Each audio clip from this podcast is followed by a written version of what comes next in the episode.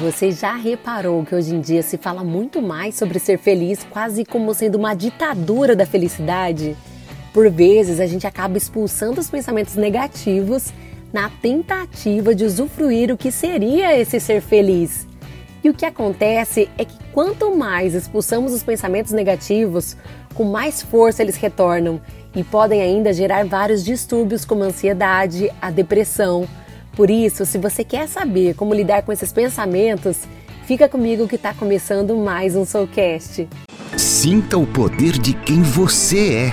Tenha o controle da sua vida e descubra o seu propósito. Esse é o Soulcast. Oi, oi, fala Alminha! Tô chegando na nave Soulcast diretamente do Pantanal, em Mato Grosso do Sul.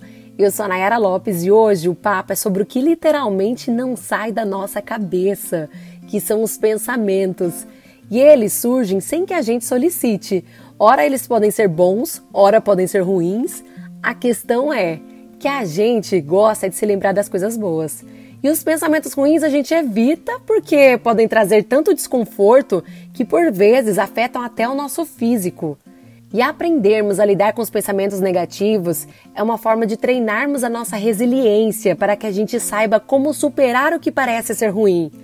Mas eu já vou avisando que impedir que esses pensamentos surjam é algo impossível.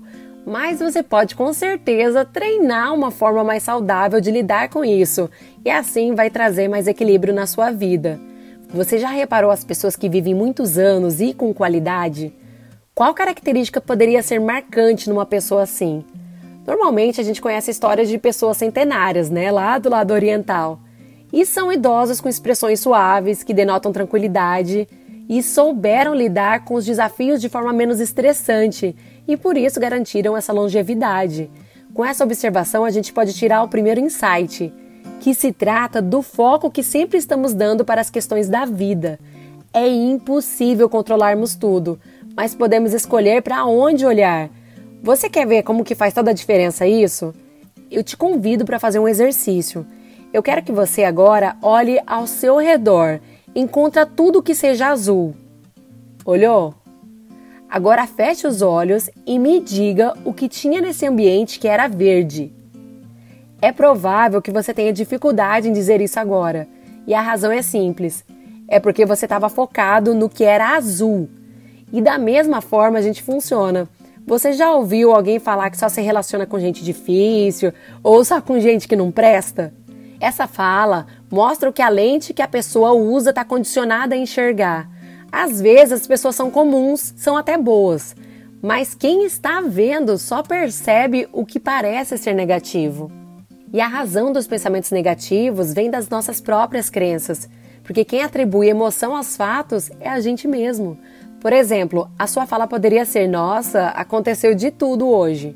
Ou você pode comentar: Nossa, aconteceu de tudo hoje e foi péssimo. O péssimo da frase foi o seu julgamento a respeito do que aconteceu. Por isso, as nossas crenças filtram os acontecimentos e dão significado para eles. E por que, que a gente faz isso?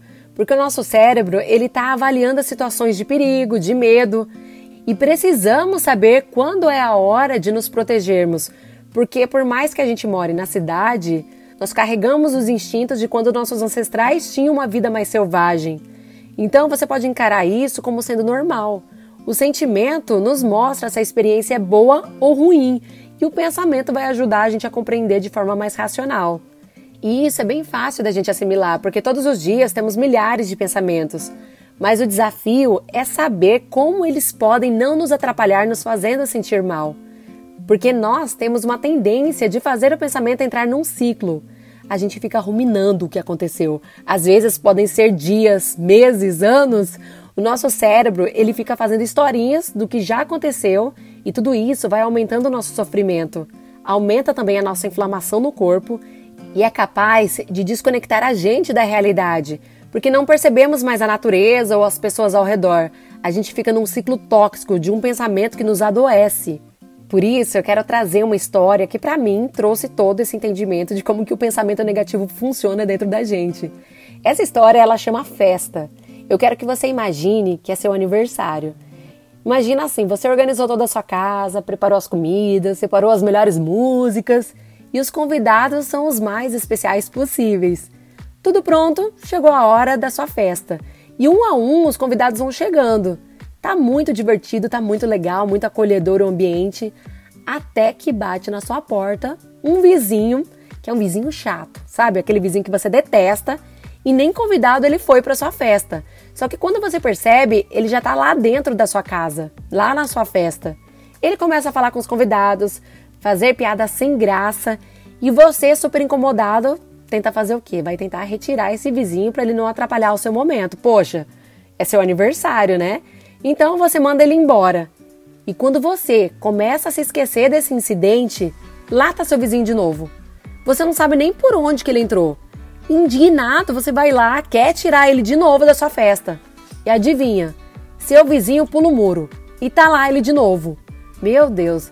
E você vai lá, tira ele e ele aparece de algum jeito, parece uma mágica. Você bota ele para fora, ele tá lá dentro de novo. Então chega um momento que você fala: "Não, não. Assim não dá. O tempo tá passando e eu não tô aproveitando nada da minha festa". Então você percebe que chegou um amigo seu da infância. Nossa, você se distrai. Você fica cheio de alegria, vai lá curtir esse seu amigo. Então, você decide que tudo bem do vizinho ficar lá, porque você quer curtir o seu aniversário. E de repente, quando você percebe, seu vizinho tá lá se divertindo, nem tá tão incomodando tanto quanto estava antes, até se enturmando com seus convidados. Ou seja, resultado. Essa história é o que acontece com os nossos pensamentos negativos. Não adianta tentar mandar embora, porque ele volta. O que você precisa é tirar o foco dele para o que te dá prazer.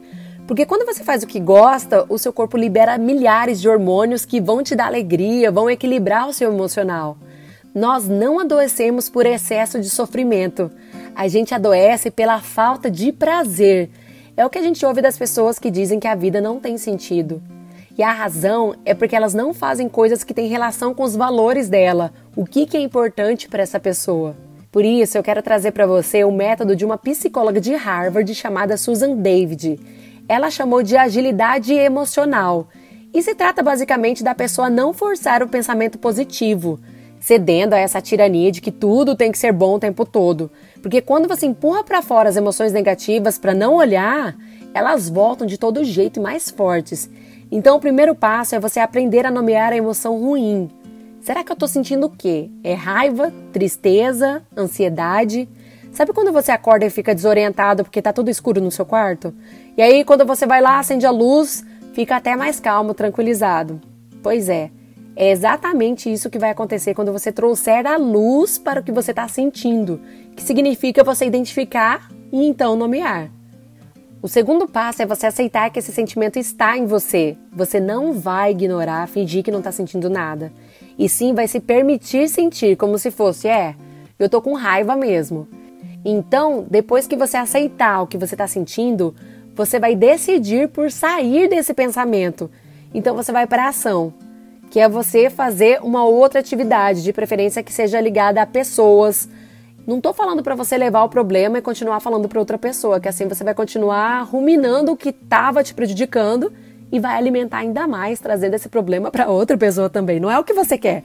Você vai tirar o foco dessa situação. Então você vai fazer alguma outra atividade. Lembra da sua festa? Então, deixa lá o intruso quieto e foca no que te dá prazer. São quatro passos você nomeia, depois você aceita o que está sentindo, depois você vai sair desse pensamento com uma ação que não está ligada nesse pensamento. É uma outra coisa que você vai fazer. Vai fazer um trabalho voluntário, vai fazer alguma atividade com uma pessoa, vai ajudar ela a arrumar a casa dela, pronto. Tem uma outra analogia que se faz quanto aos pensamentos, que é você estar dirigindo e tem um passageiro lá estressante, chato, ele pode ser do jeito que ele for, mas quem está no controle do carro é você. Então você escolhe o que fazer. Imagina que tirar ele do carro não vai adiantar. Ele vai voltar, ele vai dar um jeito de voltar. Então deixa ele lá e segue o seu caminho. Você está ouvindo o Soulcast, o melhor conteúdo sobre propósito, conhecimento e desenvolvimento pessoal. Muitas pessoas permanecem nesse ciclo do pensamento porque acreditam que se pensarem mil vezes, uma hora vai chegar a resposta para esse problema. Mas a verdade é que entender que isso não vai levar a lugar algum e que isso é uma coisa improdutiva, já vai começar a trazer clareza para que você queira treinar um tipo de postura com maior controle emocional. Além de nomear, aceitar e agir em outra coisa, você pode também usar o método que a autora do livro Comer, Rezar e Amar usou. Na época que ela estava nessa produção, ela dizia que o medo sabotava de um jeito tão grande que ela não sabia se ia conseguir finalizar o livro. Então ela começou a escrever uma carta para o medo dela, dizendo algo do tipo: Olá, medo, eu sei qual é a sua intenção, que é mostrar a minha vulnerabilidade e abalar minha confiança. E eu te entendo porque você deve estar tá tentando me proteger, mas eu estou decidida a trabalhar nesse projeto. Bom, seria mais ou menos isso. E aí ela se distanciava fisicamente mesmo desse medo, deixava o papel lá longe, dentro da gaveta. Ela mostrava com isso, com essa atitude, que o pensamento dela não era ela. E esse é o princípio compreendido também com a prática da meditação. A meditação não se trata de você não pensar em nada, mas de você perceber o que, que você está pensando. Você pode também se habituar a falar frases do tipo: Eu não preciso acreditar em tudo que eu penso, ou Eu não sou o meu pensamento. Isso pode aumentar a sua percepção sobre quem você é. Esse tipo de técnica ajuda a enfraquecer o circuito do pensamento tóxico, e isso vai melhorar nossa capacidade de perceber as oportunidades que surgem. Então, com esse papo, eu quero que você entenda de forma diferente o que é o pensamento negativo. Ele, na verdade, é natural e também fundamental para que saibamos como viver a realidade. Se eu não sei o que é ruim, em que situação eu sou capaz de me envolver? É só com um pensamento negativo que eu sou capaz de fazer escolhas melhores. A diferença é que você é a pessoa que controla o jogo. Não existe peça boa ou má. Existem todas as peças juntas e quem vai controlar é você. Então, conseguir lidar com o pensamento é questão de hábito e também de tempo. Não adianta você ter pressa para resolver alguma coisa rápido. A gente precisa ir aceitando o processo de lidar com o que é difícil. Muitas vezes o sofrimento físico é muito forte e aí, nesse caso, precisa realmente da ajuda de um especialista mas o que podemos fazer é trabalhar em hábitos novos. E o que sustenta um hábito não é você saber que ele faz mal. Porque se fosse assim, você não ia comer doce, você não deixaria de fazer uma atividade física. O que sustenta um hábito é um valor seu. Por exemplo, você pode começar a se exercitar porque deseja ver seus filhos crescerem. Porque isso é muito importante para você, a sua família é importante, viu só? Isso é o que faz sentido na sua vida, é muito mais profundo a sua mudança assim vai ter uma tendência de ter um sucesso muito maior. Por isso, eu quero que você pense em quais são seus valores. Escreva eles. Perceba o que é preciso fazer para que você fique em paz com a sua consciência, sabendo que está sendo coerente com o que você acredita. E para fechar, eu quero deixar mais uma dica que eu achei muito fácil de memorizar, e é basicamente o que a psicóloga Susan falou, mas de um jeito mais simples, que é você se lembrar da palavra pare. O P vai ser realmente um pare, como se fosse um chamado para você se educar. Tá pensando numa coisa ruim? Então ordena, pare. E aí vem o A, né, desse acróstico. Primeiro vem o P, depois vem o A, que significa ar. Respira profundamente e lentamente. Você sabia que quando você está no estresse, a sua respiração é muito superficial e isso acaba piorando tudo? Pois é. Então aqui você vai colocar a intenção da sua respiração ser lenta. E aí vem o R, que é repare a sua volta, perceba os seus sentidos. Onde que eu tô pisando? Que cheiro que tem aqui onde eu tô? O que que eu posso ver? Isso vai te tirar do foco do problema. E por último vem o E, que é de elogiar.